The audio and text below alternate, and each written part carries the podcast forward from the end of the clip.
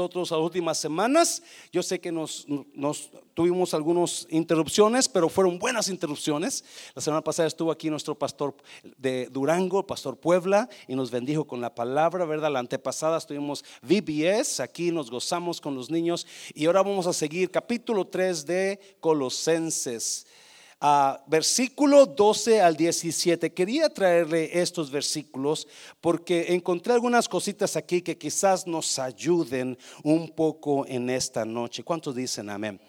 Versículo 12 de Colosenses 3 dice, vestíos pues como escogidos de Dios, santos y amados, de entrañable misericordia de benignidad, de humildad, de mansedumbre, de paciencia. 13. Soportándoos unos a otros y perdonándoos unos a otros. Si alguno tuviera queja contra otro, de la manera que Cristo os perdonó, así también hacedlo vosotros. Hmm. Y sobre todas estas cosas, vestidos de qué? Vestidos de amor, que es el vínculo perfecto.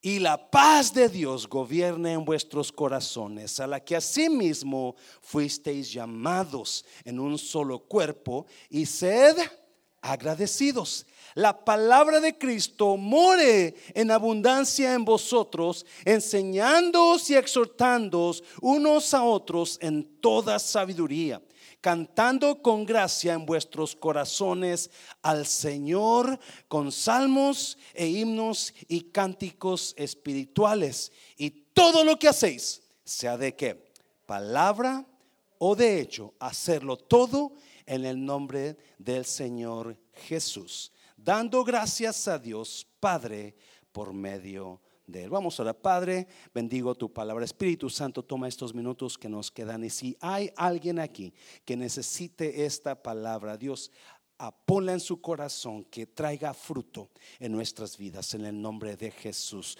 ¿Cuántos dicen amén? Puede tomar su lugar. Le he puesto a esta prédica encontrando paz en mis relaciones. Estaba leyendo Colosenses capítulo 3 y miraba esos versículos porque yo iba a comenzar en el versículo 18, pero miré esos versículos y me, llamó, me llamaron la atención del 12 al 17 y comencé a mirar qué es lo que está hablando Dios aquí. ¿Qué es lo que está hablando Dios a nosotros? ¿Qué nos quiere decir? Porque algo allá había que me llamó la atención. Vestidos pues como escogidos de Dios ¿Sabía usted que la vestimenta que usted trae habla mucho de usted? Yes. Cómo usted se viste habla mucho de quién usted es. y, estaba mirando y estaba mirando que lo que habla ahí es la paz que viene a través de relaciones buenas. Yo no sé si usted ah, ha experimentado enojo contra su pareja o enojo contra alguien, pero por más que usted ame a una persona, por más que usted tenga cariño con personas, con sus familiares, tarde o temprano nos van a molestar, ¿sí o no? Tarde o temprano nos van a enfadar o nos van a hacer enojar, porque el ser humano es así. Y la verdad es que más vivimos con esas personas, más miramos sus y más nos hacen, frustran. Alguien llegó enojado con su pareja en esta tarde. No levante la mano, nomás piense en ella. Alguien llegó frustrado con su pareja. La verdad es que lo más que conoces a alguien, lo más te das cuenta de sus faltas, de sus defectos and you see them and it makes you angry to see them happy, but you know they're not good people or they have so many defects. Y no hace mucho tiempo, hace algunos años atrás, le he comentado esto, estaba trabajando en el aeropuerto y tenía cuatro o cinco salas a mi cargo y me llama un agente de una sala y me dice, José, Mr. Mancera, me decía Mr. Mancera, tengo un problema y me puede venir a ayudar. ya fui, corrí a la sala y eh, había una familia. Era una señora con dos hijas y un hijo. Y una de las hijas traía un ojo morado. Y, cuando llego con la gente le dije, ¿cuál es el problema? Dice, es que esta familia están juntos, pero ahora quieren separarse. Y el vuelo está lleno y no, no tengo asientos para moverlos. Y fui con la señora y le dije, ¿cuál es el problema, señora? Es que mi hija trae guerra contra mi otra hija. Y si las subo juntas en el avión, va a haber un problema medio vuelo allá. So necesito que las separe, por favor. Y ya me, me agarra el, pie y comienza un anuncio, alguien quiere moverse asientos para acá. Y el caso es que agarramos personas que pudieran darle los... Tuvimos que poner a dos enfrente y dos mero atrás por el problema que no se llevaban bien. Y es que es la verdad, ¿no? El problema es que hay, en nosotros, hay ese, ese espíritu de enojo donde me la haces, me la pagas. Pero en estos versículos encontré algunas verdades. Escuche bien, son cosas que el Espíritu de Dios me dice que usted y yo podemos hacerlas. Simplemente no queremos hacerlas. Esto se conecta con la prédica del domingo, ¿no? La transformación del creyente. Y estaba mirando aquí, y no, una de las cosas que me, que me, que me impacta es que hay buenos creyentes, buena gente que es amorosa, cariñosa, pero cuando se trata de poner en práctica la palabra, ah, no, ahí yo no. Yo no voy a hacer eso. So vamos a mirar cuatro, yo puse aquí cuatro verdades de cómo usted puede tener relaciones en paz. Si usted, si usted vino enojado con su pareja, su vida es infeliz ahorita. Si usted vino enojado con su pareja, usted no tiene paz. Usted está en guerra, usted, usted está mirando por qué y por qué me hizo esto y por qué me dijo esto o por qué pasó esto. Y porque la verdad es que buenas relaciones producen buena felicidad. Buenas amistades producen buena felicidad. Amistades malas producen desconfianza, producen pleitos, producen enojos. So vamos a mirar cuatro verdades en cómo yo puedo tener paz en mis relaciones, cómo yo puedo tener paz con mi pareja, cómo yo puedo tener paz con ese amigo que cada rato me hace enojar, con ese compañero de trabajo que no lo soporto. Estás muy callado, iglesia. Alguien viene enojado. Creo que esto está pegado en el clavo apenas, ¿verdad? So, ¿qué dice Pablo? ¿Qué dice Pablo en cuanto a cómo tener paz con mis relaciones? Número uno, versículo 12, vístase con la ropa apropiada. Para que usted tenga paz en sus relaciones, usted necesita vestirse con la ropa apropiada. El apóstol Pablo, versículo 12, si lo pones, mira que dice al, al, Colosenses, a la iglesia en Colosas, vestíos pues como escogidos de Dios. ¿Y cómo? ¿Cómo somos escogidos de Dios? Santos y amados. Y enseguida da cinco tipos de vestiduras. De entrañable misericordia, de benignidad, de humildad, de mansedumbre y de paciencia. Vestidos pues como escogidos de Dios. En otras palabras, la ropa que, te, que traes que te hace perder los estribos, tienes que quitártela y tienes que ponerte una ropa nueva. Otra vez, la forma en que usted y yo nos vestimos habla mucho de nosotros. La forma en que usted y yo acostumbramos vestirnos habla mucho de cómo soy yo. Allá por los noventas, me acuerdo que una vez unos amigos y un servidor fuimos al West End. ¿Alguien se acuerda del West End, ahí en el centro? Donde había un, era un lugar de, restaurantes y cenas, no sé si todavía estará, yo hace mucho que no voy para allá. El caso es que andábamos unos compañeros y yo ahí en la noche, un sábado en la noche, y nos gustó un restaurante que se llamaba muy bonito y entramos al restaurante, no me acuerdo cómo se llamaba, pero cuando entramos era un lugar muy lujoso. Y llega el mesero o la persona que estaba en la puerta y me dicen, ¿tienen reservación? Y nos mira de arriba para abajo y le dije, no, no, nomás queremos cenar algo. Dice, es que no, lo siento, pero no pueden entrar así. Perdón, no es que usted tiene que traer saco y traje, tienen que venir vestidos apropiadamente. Y nos quedamos como, ¿what? So tuvimos que salirnos de ese lugar porque no aceptaban a las personas con cierta vestimenta. Y Pablo es igual, habla de la vestimenta del cristiano. Y yo le aseguro que la mayoría de nosotros nos levantamos todos los días y no pensamos en, pensamos en qué camisa nos vamos a poner, qué pantalón vamos a ponernos, pero no pensamos en la vestimenta del creyente. ¿Estás aquí, iglesia? Estás aquí. No pensamos, dáselo fuerte, dáselo fuerte, dáselo fuerte. Espero que esto te ayude a ti. Quizás tengas problemas con alguien, quizás estás enfadado, alguien te, te, te está hirviendo el hígado con esa persona. ¿Alguien tiene personas así? ¿O nada más el pastor? ¿Verdad? So, Pablo dice, vístete como escogido de Dios. No, escuche bien. Y luego enseguida dice, ¿con qué? Eh, vístase como escogidos de Dios, santos y amados. Y ese es el problema. El problema es que no nos creemos amados nosotros, por eso no nos vestimos con amor.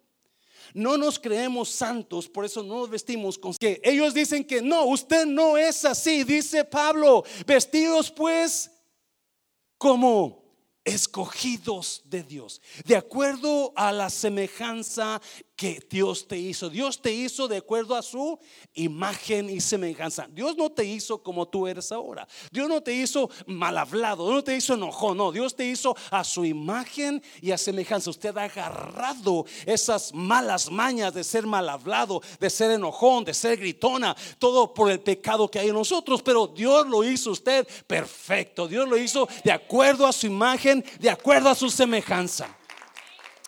So, ¿cómo, qué, qué, me está diciendo Pablo ahí? Ok, si hay una persona que te está hirviendo el hígado, que, o hay personas que tú las ves y se te revuelve el estómago cuando las ves, Pablo dice, vístete, ponte la vestidura, ponte la vestidura.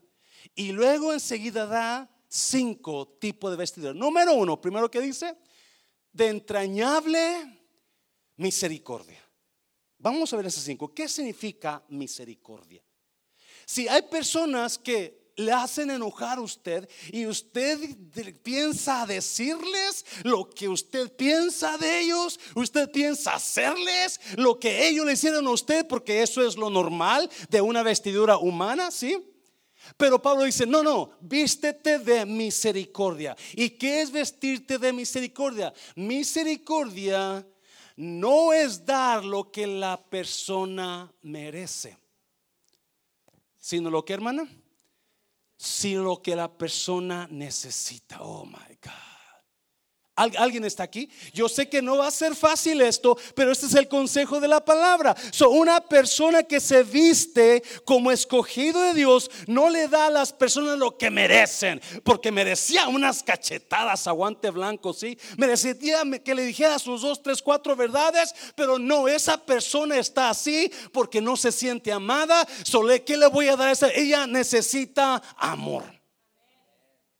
Ouch. La misericordia no es darle a la gente lo que ellos merecen, sino lo que ellos necesitan. Y Pablo dice, no le des lo que merece, para que tengas paz con esa persona, para que tus relaciones, para que tu matrimonio sea mejor y tenga paz tu matrimonio. No le des a tu pareja lo que merece, porque merece. Yes. A calzón quitado, decimos en México. ¿Verdad? Pero no, dale lo que necesita. ¿Qué necesita su pareja en esta tarde? ¿Qué es lo que necesita su hijo? ¿Qué es lo que necesita esa persona con la que usted trabaja? ¿Qué es lo que necesita? Una heavy dosis de amor. A heavy dose of love. Es lo que necesita esa persona. Y cuando esa, cuando usted le trate, créame, cuando usted lo trate así, esa persona va a, va a transformarse. ¿Alguien está hablando? Ah, ¿Me está oyendo? El problema es que no nos queremos dejar, so queremos dar lo que merecen y esto es lo que merece. Dáselo fuerte, Señor, dáselo fuerte. Número dos, número dos, misericordia y qué más? Benignidad, no hay que mi hijo en el segundo versículo, porque estamos ahí, estamos mirando ese versículo, versículo 12. Y benignidad. ¿Qué es benignidad? Bondad. La persona bondadosa hace el bien sin esperar nada a cambio. Una persona bondadosa hace el bien sin esperar nada a cambio. cuando usted vea que su pareja o esa persona que le hierve el hígado merece algo, usted hágale un bien. Usted ayúdele a hacer algo. Usted haga esto por ella. Eso es bondad. Eso es llevar la paz. Pero necesitas vestirte como escogido de Dios. Tu vestimenta debe reflejar quién Dios es. Cuando trabajaba para American, siempre nos daban el uniforme y nos decían, este uniforme, mientras usted lo tenga puesto, usted está representando la aerolínea. So, si usted lo encontramos en una cantina tomando con el uniforme puesto, usted va a tener problemas con nosotros, porque se está representando nuestra aerolínea. Y usted y yo representamos a Dios cuando decimos somos creyentes. Usted representa a Dios. Pablo dice, haz algo por esa persona sin que tengas que pedirle para atrás que te lo pague. Esa persona que usted tiene problemas, haz algo bueno por ella. Ayúdale en algo.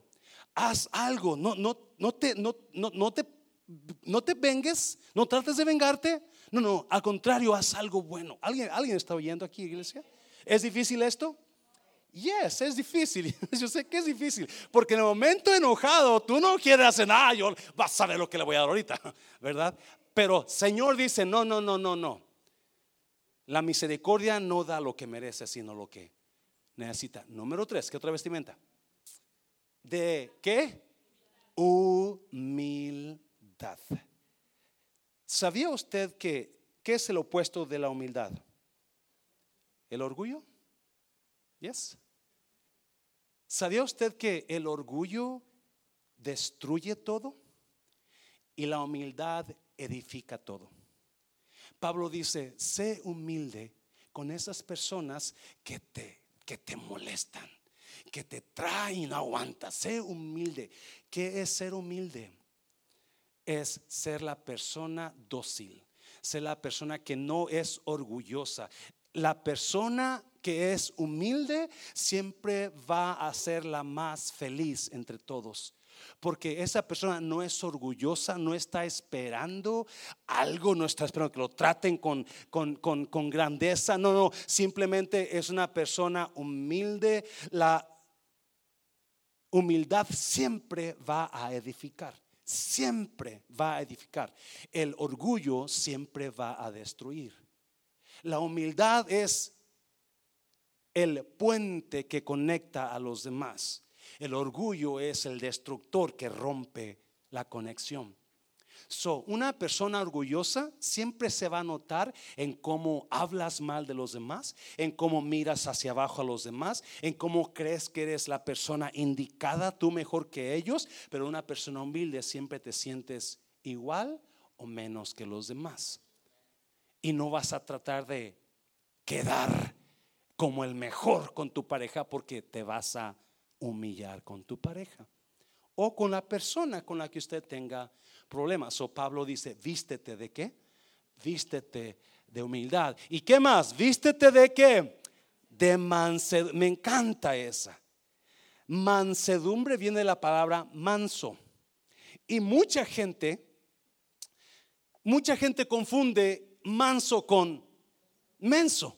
Y es, ya, a mí me lo han dicho, es un tonto porque hacemos cosas que a muchas personas son parecen tontas. No, y si usted ha leído la Biblia, la Biblia dice que Moisés era el más manso de todos los hombres de aquel tiempo. Era un líder manso. Y el problema es que muchas personas, porque eres manso, te confunden con menso y quieren tomar ventaja de ti, porque eres manso, pero ¿Qué es una persona mansa? Una persona mansa no es una persona que actúa bajo su emoción. Una persona mansa es una persona que controla su emoción. Una persona mansa es una persona que aunque lo hagan enojar, no va a responder como quiere responder, va a controlar su enojo. Es más, escuchaba a un comentarista el otro día y él decía que una persona mansa viene de, es como un caballo grande, un caballo fuerte, pero amansado. Y se le llama, eso se le llama poder bajo control. El ser un caballo fuerte pero amansado o manso se le llama poder bajo control. No voy a actuar de acuerdo a lo que yo quiero actuar, pero voy a poner mi poder bajo control en práctica ahora. Jesús pudo haberse vengado de sus de los que estaban acusándolo y matándolo, pero no lo hizo porque él tenía poder bajo control. Y una persona mansa es una persona que se detiene a querer decirte lo que sientes decirle, porque tú sabes, no, lo va a dañar, la va a dañar, voy a tener que controlar mi poder, controlar mi emoción, controlar lo que yo siento. ¿Alguien está aquí, iglesia? Y número cinco. ¿Y qué más? Y de qué paciencia.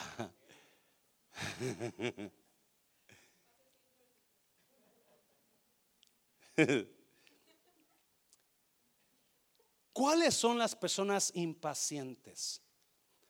Las personas impacientes son aquellas que no aguantan que les digas algo.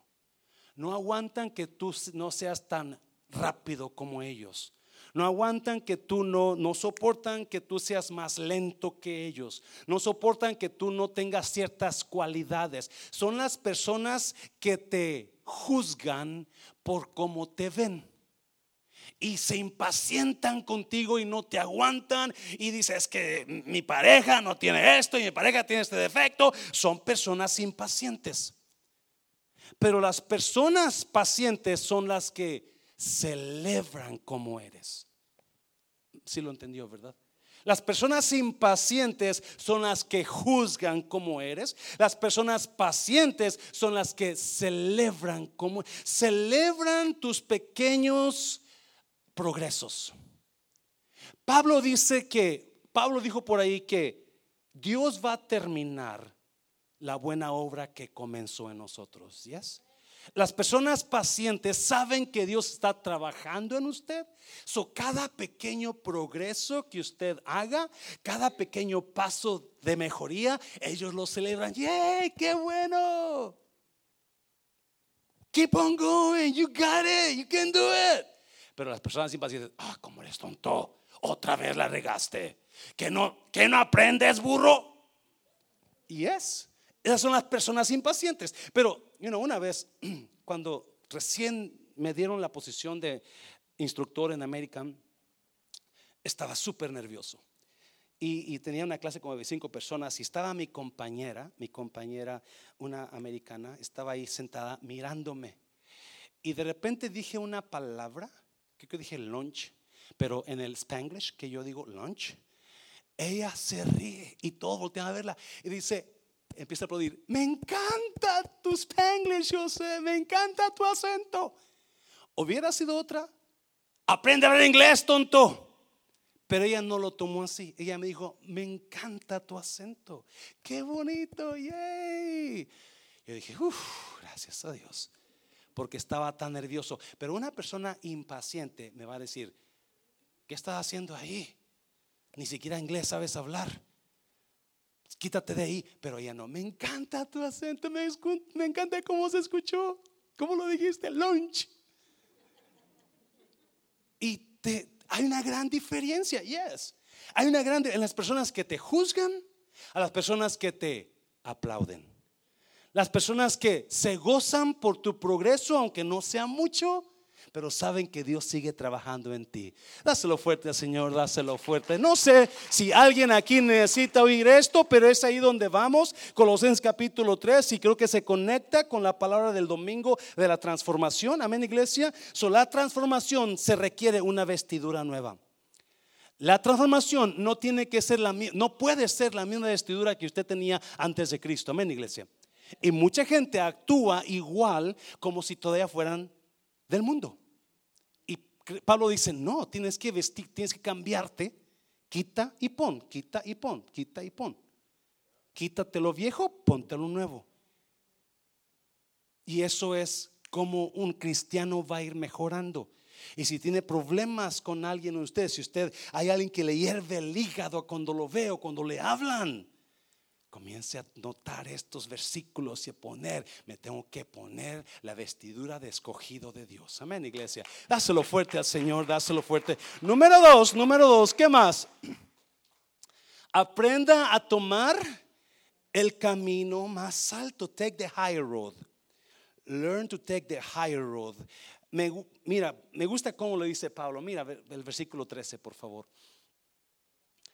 soportándoos unos a otros y qué más, y perdonándoos unos a otros. No, mire, si alguno tuviere queja contra otro, de la manera que Cristo os perdonó, así también hacerlo vosotros. Wow, cuando ya metiste a Cristo ahí, ya me desarmaste. Porque Cristo, Él puede todo, ¿y es? Él lo hizo todo. So, Pablo dice, no te quedes aquí. Así como Cristo te perdonó a ti, así también tú perdona. O sea, súbete más arriba. Go higher. Don't stay on the same level. You got to go higher. Just like Jesus went higher, you, so you have to do the same thing. Si es lo que Pablo aconseja, agarra el camino más. Si alguno tiene, soporta a esa persona. Now, ¿a quién usted está soportando estos días? ¿A quién está, le está ardiendo el hígado por los enojos que le hacen hacer o por cómo trae usted su vida? Pero Pablo dice, tienes que soportarla. Y luego dice, y perdónalo. Si yo sé que hay, y luego dice, si tienes queja de alguien, perdónalo.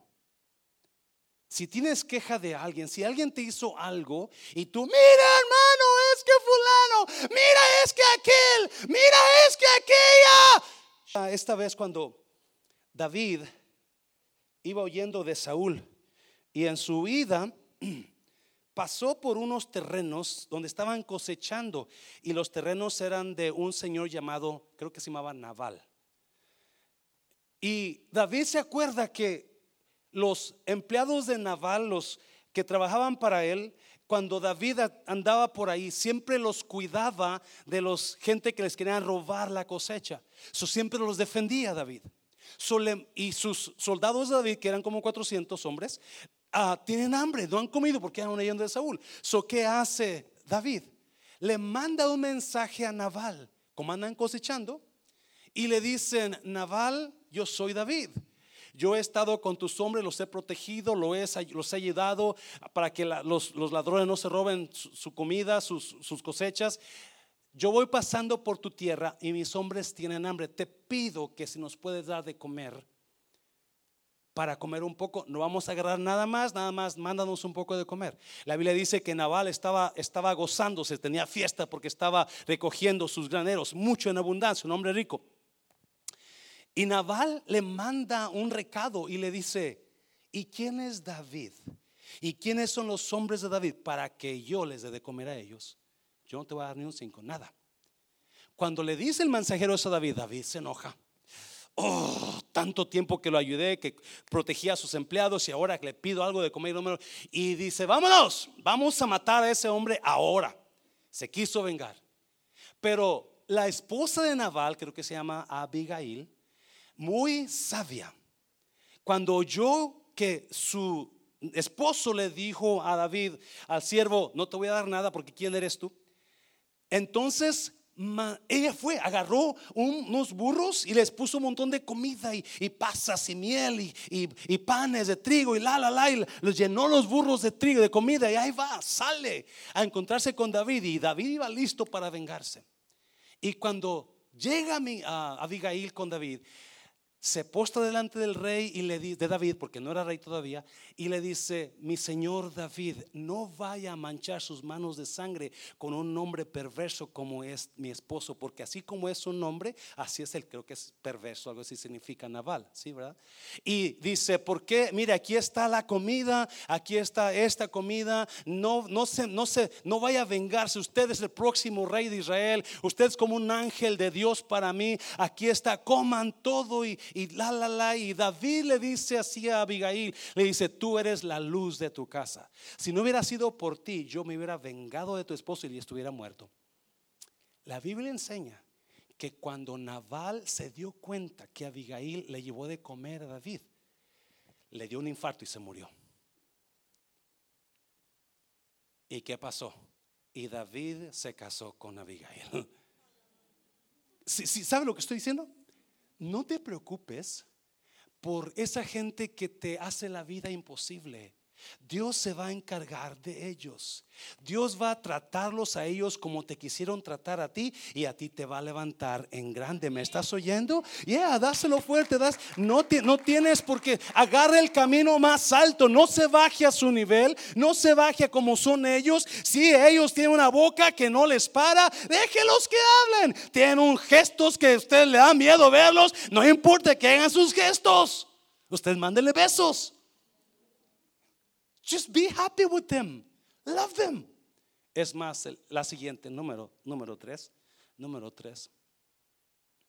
Vístase solo con la marca amor. Vístase solo. Mira lo que dice el versículo. Mira lo que dice el versículo. Y sobre todas estas cosas, ¿cuáles cosas? Misericordia, paciencia, benignidad, bondad. Sobre todas estas, asegúrate que te vistes de amor. Cuando usted mira a un hombre con un traje de policía y una pistola a un lado y una cachucha de policía, es porque esa persona es un policía, ¿verdad?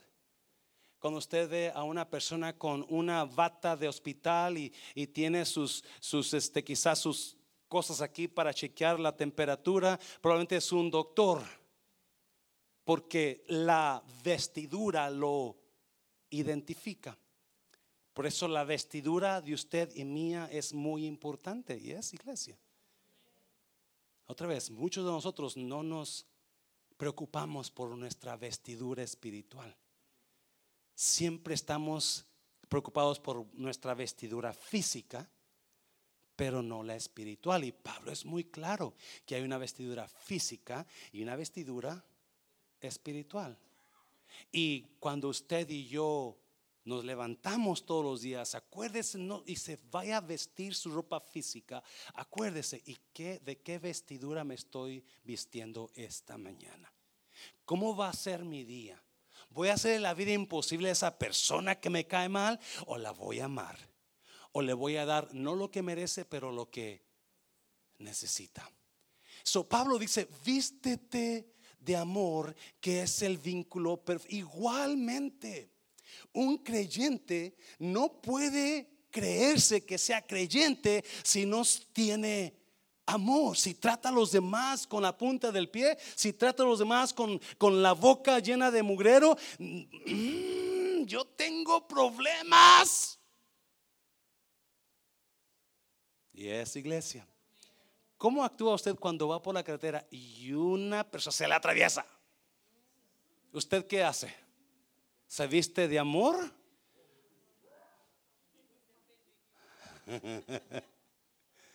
y luego tiene en el bumper del carro, yo amo a Cristo.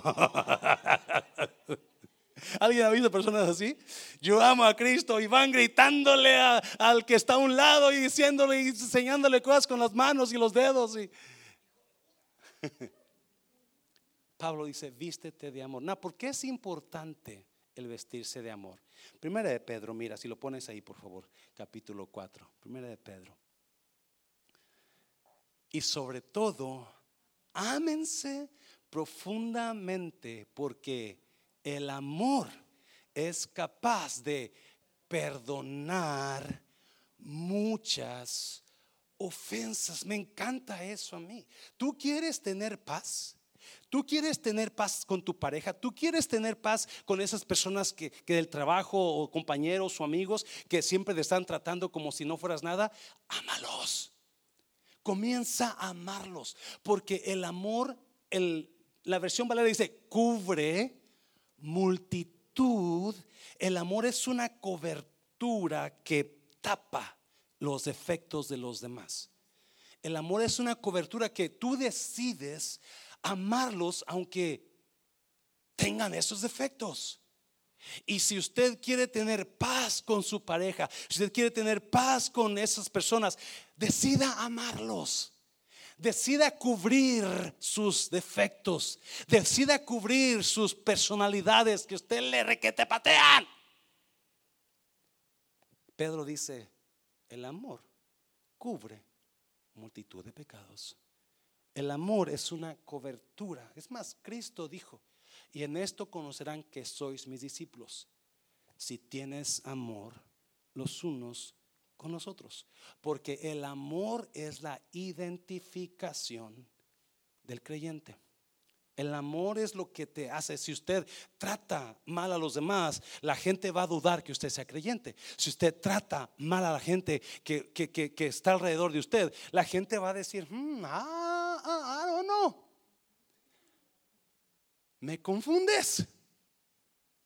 Me confundes porque cuando usted ama, usted cubre. ¿Alguien me está entendiendo? Cuando usted ama y le, le dice una queja de él, usted se hace como que no yo. ¿Yes? Porque ama a esa persona. Se hace de la vista gorda porque, ah, no. Yo decido no creer lo que dicen, decido amar. Aunque sea cierto, yo decido amar a la persona. Es lo que Cristo lo mantuvo en la cruz, usted sabe eso. El amor por usted, aunque éramos completamente culpables. Yes? Hazlo fuerte al Señor. Número cuatro, número cuatro. Ya terminó con esto. Número cuatro. Llene su mente de lo que le va a ayudar. Oh my God. Si usted quiere tener paz con su pareja, si usted quiere tener paz con esas personas que le están mordiendo la vida, chupando. ¿Sabía usted que hay personas que son sanguijuelas? Le chupan y le chupan y le chupan y nunca le dan. ¿Alguien ha tenido sanguijuelas en se ha pegado sanguijuelas? Qué asquerosas, ¿verdad? Se pegan y para que te las quites, ¿cómo? Y hay gente así, no es que te pegaron, a ver, quítatelas. Uf. Usualmente allá en Nayarit hay mucho río, canal, laguna, eso abundan las sanguijuelas, especialmente en los ríos pequeños, sucios. Y te metías y salías con un montón pegadas a ti, chipándote. ¡Ah! Y hay gente que está así, son sanguijuelas que te chupan la vida. Suck the life out of you. No voltee a verlos, no voltee a verlos, por favor. Más piensen en ellos. Y mira lo que dice Pablo. Llene su mente de lo que le va a ayudar. Mira lo que dice. Versículo 16. La palabra de Cristo habite como abundantemente en ustedes enseñándose y amonestándose los unos a los otros en toda sabiduría con salmos, himnos y canciones espirituales, cantando con gracia a Dios en su corazón. La palabra de Cristo habite abundantemente en ustedes, enseñándose y amonestándose los unos a los otros con toda sabiduría. Déjame decirte una cosa, ¿te lo puedo decir, iglesia? Si la palabra de Cristo no está abundando en ti, muy probablemente no vas a poder hacer las cosas que llevamos. No vas a poder. Porque el Espíritu Santo Jesús dijo, las palabras que yo os he hablado son espíritu y son vida. Si la palabra de Dios no está abundando en ti, el Espíritu de Dios no está abundando en ti, ni tampoco la palabra, ni vida. Y va a ser muy difícil. usted va a seguir con ese problemón, con esas personas que usted batalla, con esos gritos y pleitos con su pareja, porque usted es muy difícil que una persona sin que el Espíritu de Dios esté abundando en la persona pueda hacer las cosas que está hablando Pablo aquí. ¿Yes? Y Obviamente, si la palabra de Cristo no está abundando en mí, muy probablemente algo más abunde en mí. Y eso es probablemente el mundo. Porque esto de ser cristiano es de quitar y poner. Quitar y poner. Para que puedas vestirte de la ropa escogida por Dios, tienes que quitarte la del mundo para ponerte la de Dios encima, para que puedas quitar las mañas y pensamientos del mundo, tienes que llenar tu mente con la palabra de Cristo.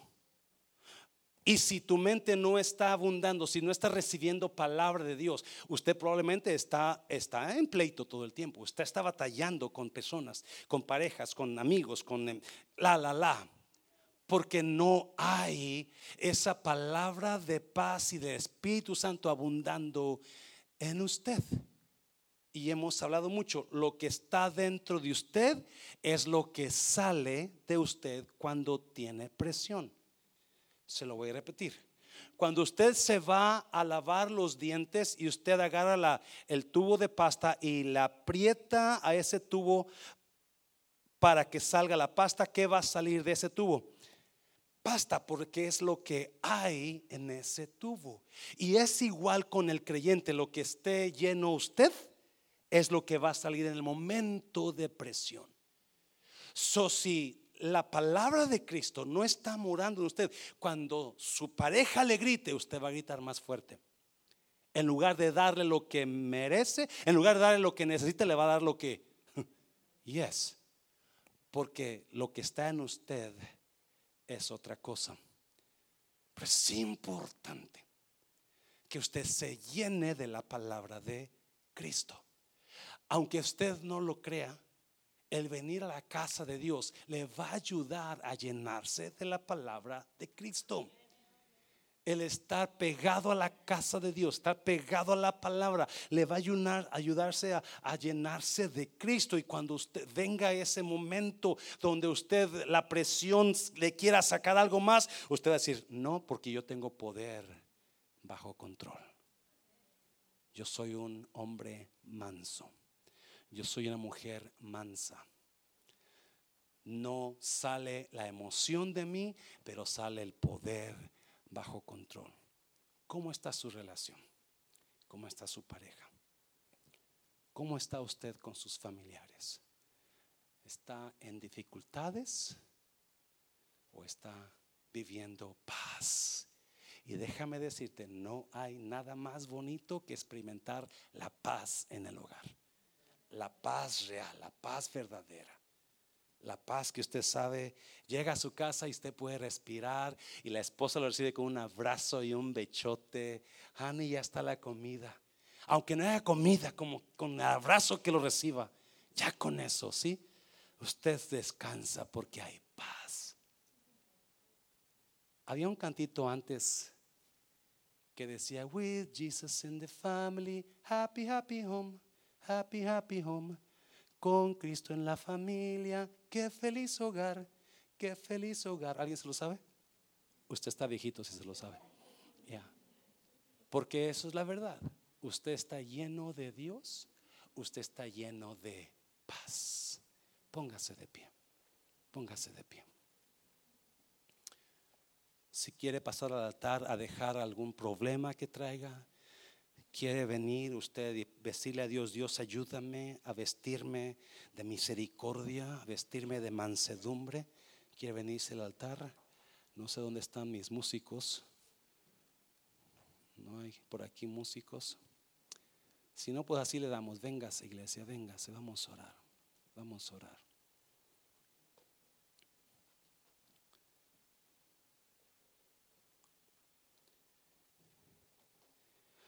Si usted tiene problemas con su pareja por estas problemitas, usted es una persona infeliz, no tiene paz.